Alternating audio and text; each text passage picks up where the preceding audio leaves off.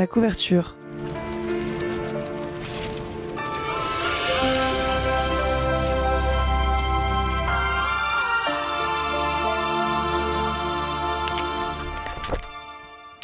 Bonjour tout le monde et déjà comment ça va? Ça va Ah bien, bah, merci. nickel, Ça va, oui. C'est la première fois que je vous demande dans ma vrai, chronique. c'est euh, surprenant. je suis c'est- polie aujourd'hui. Waouh qui Alors, passé? euh, comme à mon habitude, je vous retrouve aujourd'hui dans cette chronique La couverture pour vous parler de mon auteur du moment. Il se trouve a peu de temps, je m'étais lancée dans la lecture de deux romans de David Fuenquinos que j'ai eu l'occasion de finir depuis. Et donc, comme vous l'aurez compris, ce sont ces œuvres-là que je vous présente aujourd'hui. Alors notre auteur, David Fuenquinos, il faut savoir qu'il connaît une adolescence un peu mouvementée, parce qu'à ses à ses 16 ans, il est atteint d'une maladie pulmonaire. Et à cause de, cette maladie, il va être hospitalisé pendant plusieurs mois. Et c'est justement pendant cette période-là qu'il va se tourner vers les livres. Euh, alors les livres, mais pas que. Tout ce qui touche un petit peu au milieu artistique, on va dire qu'il s'y est penché dessus pendant cette, euh, période à l'hôpital, puisqu'il s'est notamment mis à la peinture et à la guitare aussi. Alors par la, suite, par la suite, il va suivre des cours à la Sorbonne en se spécialisant dans les lettres, mais il n'abandonne pas la musique pour autant et suit parallèlement des cours en école de jazz, ce qui va l'amener d'ailleurs à devenir professeur de guitare. À savoir que pendant un temps, il va se concentrer justement sur des petits, emplois de la sorte, euh, aussi dans le domaine de la restauration, et ce n'est qu'un peu plus tard qu'il va se décider à se tourner enfin vers l'écriture. C'est en 2002 que sortira finalement son premier roman intitulé Inversion de l'idiotie, de l'influence de deux Polonais, publié par Gallimard.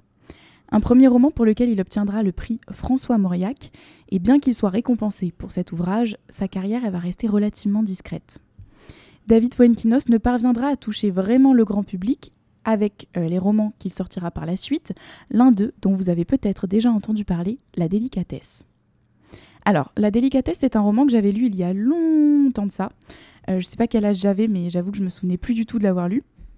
Et jusqu'à ce que euh, ma grand-mère me confie ce livre il y a quelques semaines, eh ben, je, je m'en souvenais pas. Et très bizarre d'ailleurs, parce que c'est une chose que je ne fais absolument jamais, mais là j'ai lu la dernière de couverture, et euh, révélation, je tombe sur le mot jus d'abricot. Et là, la mémoire me revient. Bon, alors pas entièrement. La seule chose dont je me souvenais, c'était cette histoire de jus d'abricot et le fait que j'avais adoré ce livre. Donc naturellement, pour vous, mais aussi pour mon plaisir personnel, je me suis repenchée sur ce roman. Et pas de surprise, parce que je l'ai adoré une seconde fois. Cet extrait, justement, euh, qui est présent sur la dernière couverture du roman, j'ai décidé de vous le lire, puisque je le trouve très représentatif de l'univers de Fuenquinos, et donc en voici quelques lignes. Il lui demanda ce qu'elle voulait boire. Son choix serait déterminant. Il pensa Si elle commande un déca, je me lève et je m'en vais. On n'avait pas le droit de boire de déca à ce genre de rendez-vous. C'est la boisson la moins conviviale qui soit. Un thé, ce n'est guère mieux. À peine rencontré et déjà s'installe une sorte de cocon un peu mou, on sent qu'on va passer des dimanches après-midi à regarder la télévision. Ou pire, chez les, gros par- chez les grands-parents. Oh, Chez les beaux-parents, pardon. Oui, le thé, c'est incontestablement une ambiance de belle famille. Alors quoi? De l'alcool? Non. Ce n'est pas bien à cette heure-ci. On pourrait avoir peur d'une femme qui se met à boire comme ça d'un coup, même un, verre de vin rouge ne passerait pas. François continuait d'attendre qu'elle choisisse ce qu'elle allait boire, et il poursuivait ainsi son analyse liquide de la première impression féminine. Que restait-il maintenant? Le Coca-Cola ou tout autre type, tout autre type de soda? Non, pas possible. Cela ne faisait pas du tout femme. Autant demander une paille aussi tant qu'elle y était. Finalement, il se dit qu'un jus, ça serait bien. Un jus sympathique. C'est convivial et c'est pas trop agressif. On sent la fille douce et équilibrée. Mais quel jus Mieux vaut esquiver les grands classiques. Évitons la pomme ou l'orange, trop vu. Il faut être un tout petit peu plus original, sans, être toutefois excentrique. La papaye ou la goyave, ça, ça fait peur. Non, le mieux c'est de choisir un entre-deux, comme l'abricot. Voilà, c'est ça. Le jeu d'abricot, c'est parfait. Si elle choisit ça, je l'épouse, pensa François. À cet instant précis, Nathalie releva la tête de la carte comme si elle revenait d'une longue réflexion, la même réflexion que venait, de mener- l'individu face à elle. Je vais prendre un jus. un jus d'abricot, je crois. Il la regarda comme si elle était une effraction de la réalité. Bon, vous l'aurez deviné, La délicatesse est un roman d'amour, mais attention, warning, ce n'est pas tout à fait ce à quoi vous attendez. On a une dimension tragique qui est aussi très présente dans cet ouvrage. C'est le genre de livre qui va vous faire un peu passer par des hauts et des bas. Mais moi, étant une éternelle romantique, j'avoue que c'est vraiment un livre que j'ai trouvé particulièrement agréable.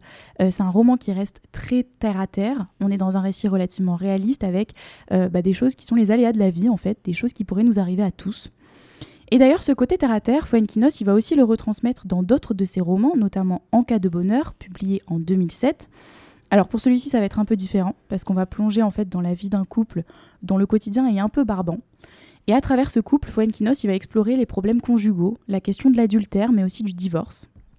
Alors dit comme ça, ça paraît pas hyper fun, mais sachez qu'il va s'en passer des choses dans ce roman, vous ne manquerez pas d'être surpris.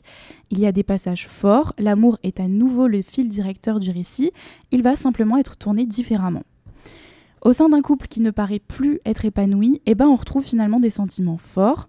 Euh, alors que Jean-Jacques, le mari, est un des personnages principaux, décrit euh, sa relation avec sa femme comme étant inexistante, il va finir par se rendre compte de l'attachement fort qu'il a pour elle. Alors pour illustrer cette idée-là, j'ai choisi de vous partager une citation de Nathalie Petrovski, issue de son roman Il restera toujours le Nebraska, qui dit C'est quand on perd les choses qu'on se rend compte à quel point on y tient, ou du moins à quel point on y est habitué. Et c'est exactement ça qui se passe dans le cerveau de Jean-Jacques en fait. Je vous lis un extrait du chapitre 8 pour que vous en fassiez un peu une idée. La douleur de Jean-Jacques était bien réelle. Il aimait Claire. Sa vie n'était plus qu'un Genève perdu. Il oubliait tous les défauts de sa femme, il mythifiait ce qu'il avait perdu. Le bonheur n'avait jamais été à l'horizon. À l'horizontale, sûrement, mais certainement pas à l'horizon. Il se souvenait du dos de sa femme et des plis de sa chair dans lesquels il voulait couler ses jours. À partir de maintenant, il ne cesserait d'alterner des moments de pure folie, des moments de désespoir et des moments où il serait plus calme. Autrement dit, il ne cesserait d'alterner des moments où il penserait retrouver Claire et des moments où il sentait l'avoir perdue à tout jamais. Bon, je pense que j'ai même pas besoin de relever le fait que ce soit particulièrement bien écrit, même en parlant de sentiments, plutôt complexes finalement, parce que le cerveau humain il marche parfois bizarrement. Bah, David Fuenkinos, il arrive à apporter une petite touche de beauté, toujours en restant dans le, réalisme pur et dur de la vie. Et ça, c'est le cas dans les deux romans que je vous ai présentés aujourd'hui. Donc je dirais que c'est plutôt une valeur sûre, Fuenkinos. En tout cas, moi, j'ai pas été déçue. Et un petit fun fact aussi sur l'auteur, euh, c'est qu'il a un frère présent dans le domaine cinématographique. Donc peut-être que si vous n'avez pas entendu parler de David Fuenkinos, vous avez entendu parler de Stéphane Fuenkinos. Et euh, ce qui m'a paru important de relever, c'est qu'ils ont travaillé ensemble, parce que notre auteur, il est également scénariste. Et tous les deux, ils ont écrit et réalisé un court métrage intitulé Une histoire de pied, pour lequel ils ont reçu plusieurs prix. Et puis en 2011, ils adaptent ensemble le roman La délicatesse dont je viens de vous parler, et ils en font un long métrage, au sein duquel on retrouve Audrey Tautou et François Damiens dans les rôles principaux. Fuenquinos, c'est donc un monsieur avec une double casquette, qui est tant présent dans le monde littéraire que dans le monde cinématographique, et sachez qu'il est bon dans ces deux domaines-là. Donc pour les amoureux du livre, tout comme les amoureux de l'écran, c'est une valeur sûre. C'est ici que je vais marquer la fin de ma chronique, et étant donné que je ne serai pas présente la semaine prochaine, je vais en profiter par la même occasion pour vous souhaiter de bonnes vacances. Je vous remercie de m'avoir écouté et on se retrouve au plus vite.